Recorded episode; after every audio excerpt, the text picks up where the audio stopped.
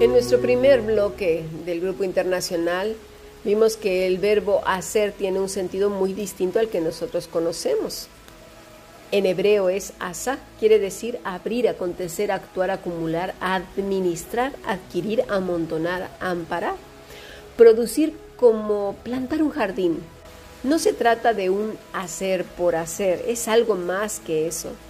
Y creo honestamente que nunca entenderemos la gran bendición que significa para el ser humano que Dios haga esto, esto que acabamos eh, de leer, el asa en nuestros corazones, y mucho menos amar a Dios con todo lo que somos. Nos cuesta mucho trabajo entender estas cosas porque vivimos por años separados de Dios, no éramos hijos. La palabra asa también es labrar Muchas veces el Señor compara nuestro corazón con un campo donde la semilla va a ser plantada. Y qué hermoso es cuando la semilla plantada y labrada es su misericordia. La palabra es Gesed, amor, benevolencia, benignidad, bien, bondad, clemencia, clemente, consolar, cosa execrable, favor, fidelidad, gloria, gracia, hacer merced, misericordia, misericordioso, piadoso, piedad, voluntad. Observa que eso es lo que el Señor siembra en el corazón del hombre que guarda su palabra, que le ama con todo su ser, con toda su alma, con toda su mente. ¿Y qué es esto sino el fruto del Espíritu? Es una persona en la que hay fruto porque el Padre ha sembrado semilla buena y ha labrado Qué gozo es amarle y obedecerle, ¿no es así? Dice el Señor en Juan 15.1, yo soy la vid verdadera, escucha, y mi Padre es el labrador. Y en Marcos 4.3 dice, oíd, he aquí el sembrador salió a sembrar. ¿Quién es sino él? Nunca olvidemos que quien echa la semilla en la tierra es el sembrador, y la tierra es cada uno de los que oyen la palabra nuestro Padre es el labrador. Ahora hay que entender que es un labrador.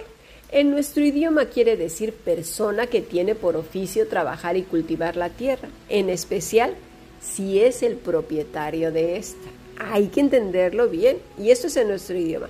Ahora vámonos en el griego. La palabra es georgos, que quiere decir labrador, arrendatario, agricultor, viñador.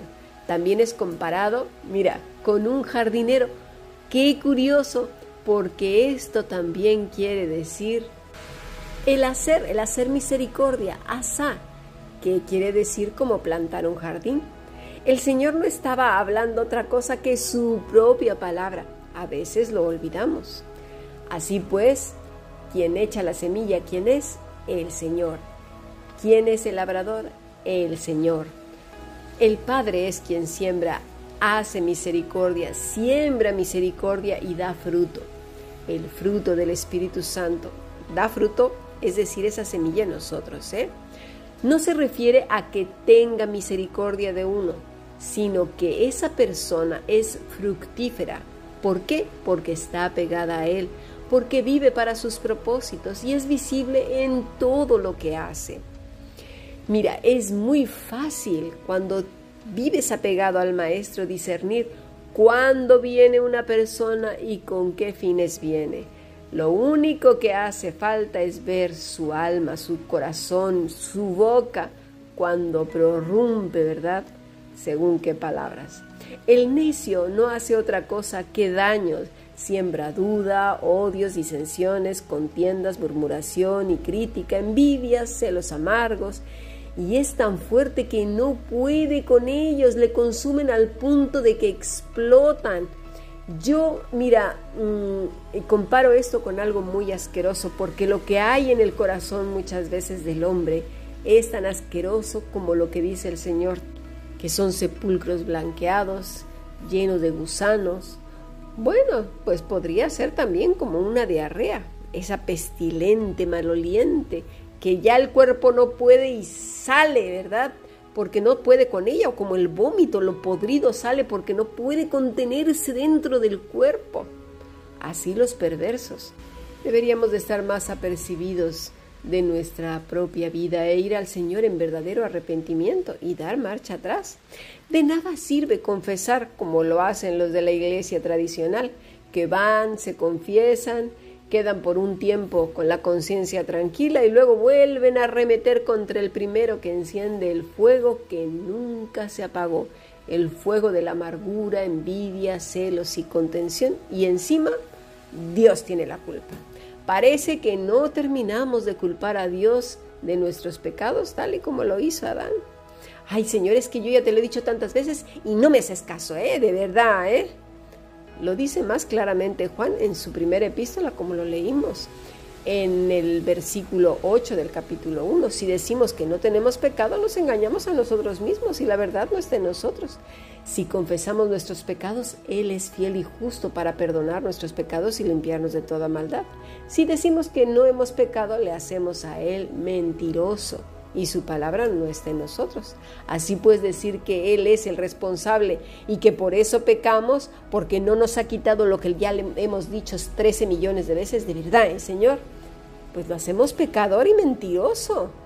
Se necesitan, hermanos, agallas y permanecer fieles. Se requiere un pensamiento consciente de nosotros mismos y un frenar la boca antes de pecar y ver si lo que vamos a decir realmente muestra el carácter de Cristo.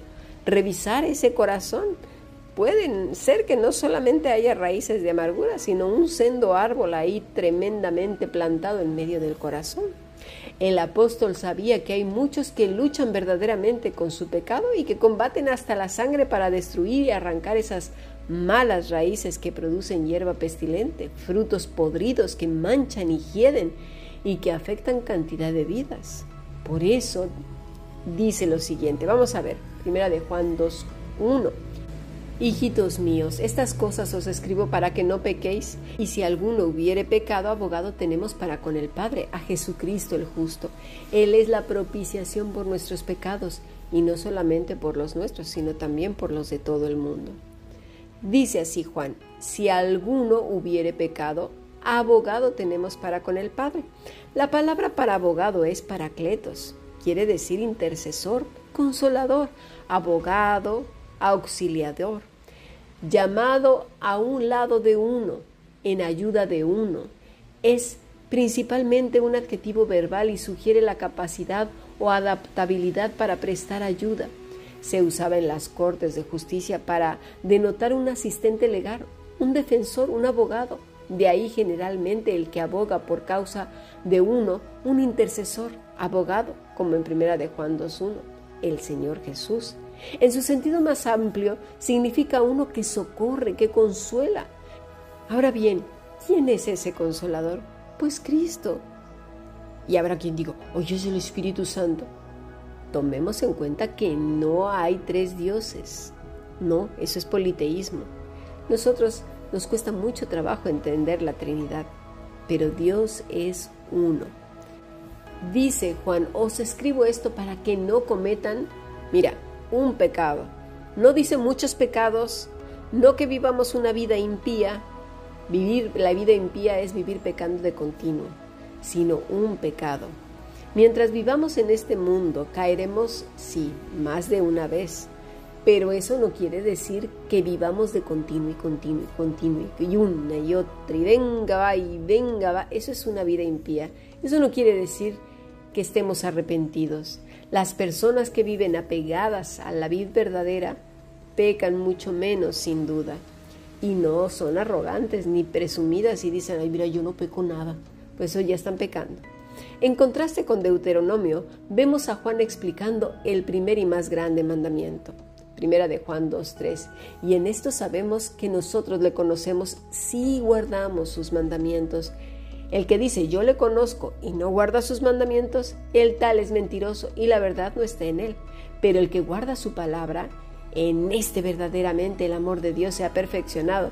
Por esto sabemos que estamos en él. El que dice que permanece en él debe andar como él anduvo. ¿Lo vemos? No es lo mismo una persona que ha tropezado al que vive directamente en el suelo ahí y no se levanta. Ojalá lo podamos entender.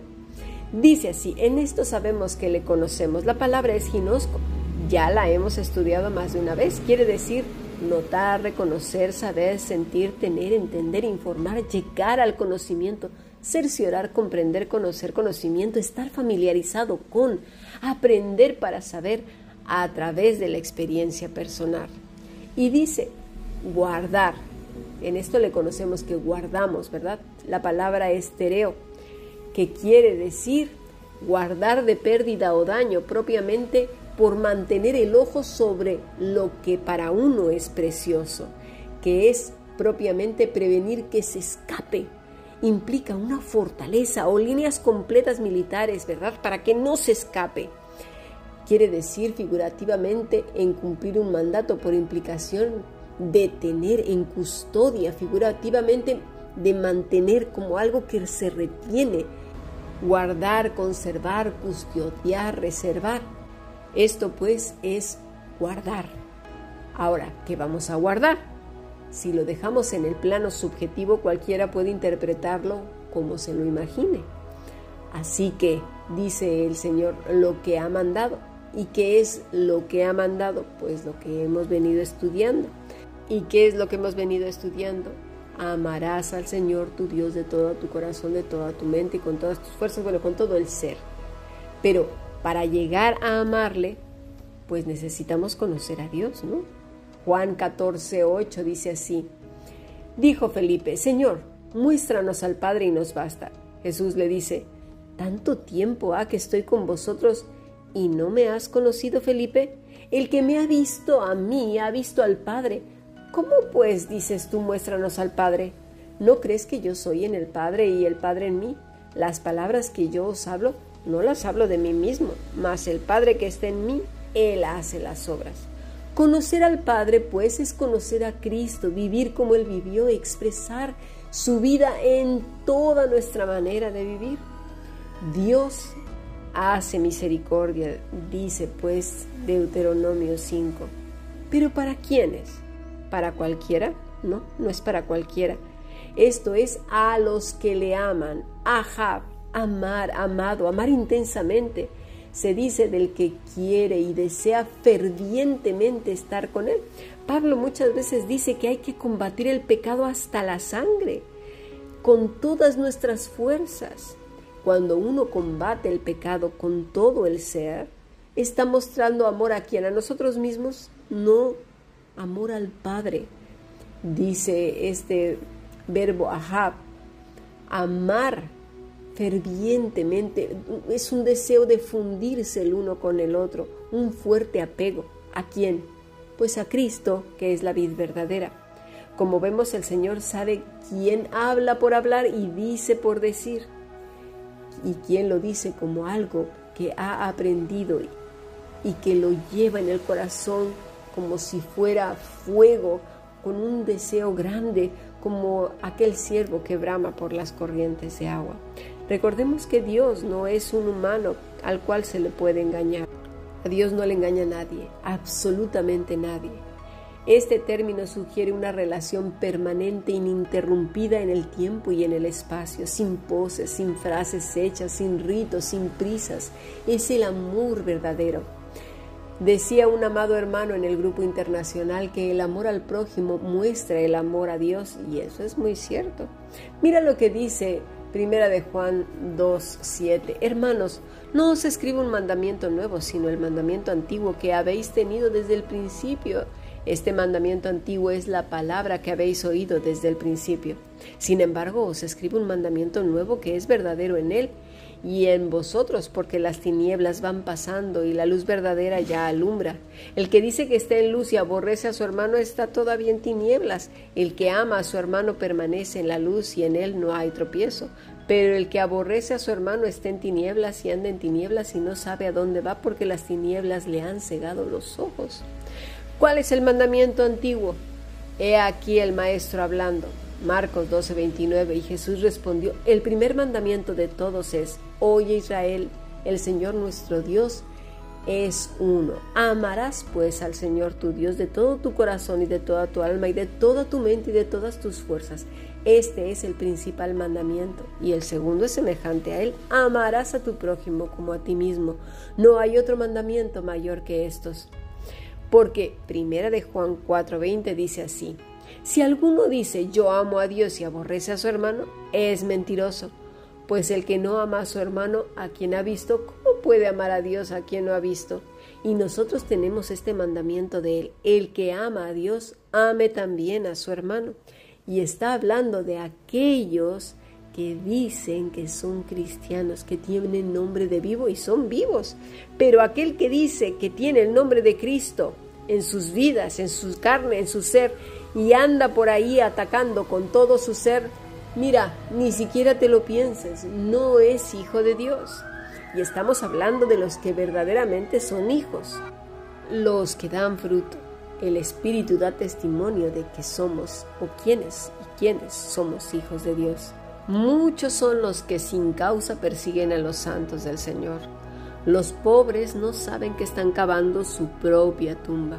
Mejor les fuera arrepentirse pronto por si el Señor viniera ya porque el horror y el espanto les sorprenderá, porque cuando odian a los santos del Señor, se hallan odiando al mismo Señor.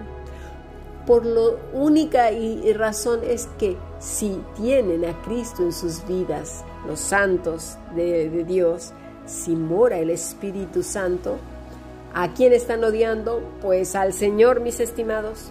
Y no me refiero a los que andan por ahí fardando de ungidos, a los que roban y despellejan a las ovejas lucrándose de ellas con sus bienes, haciendo a muchas ovejitas esclavas, gente que las chantajea, manipula, los engañan y mienten. No, no me refiero a, esos que sus vidas son sin fruto y son pestilentes. No, no, no, y que además es bastante visible por su arrogancia. No, no, no, a veces es bastante visible.